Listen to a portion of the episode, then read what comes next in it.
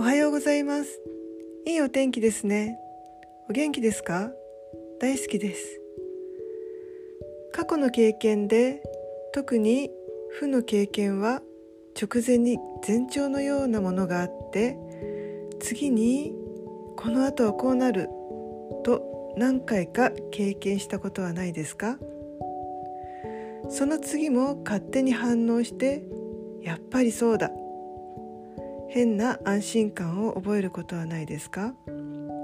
そしてその経験値を上げてしまうことはないでしょうか？もしかしたらもう勘違いかもしれないですね。同じことを繰り返す原因を考えるといいかもしれませんね。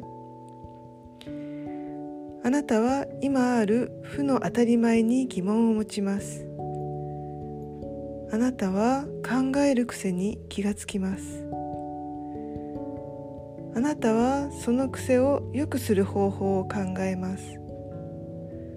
あなたはとらわれがありません。あなたは自由です。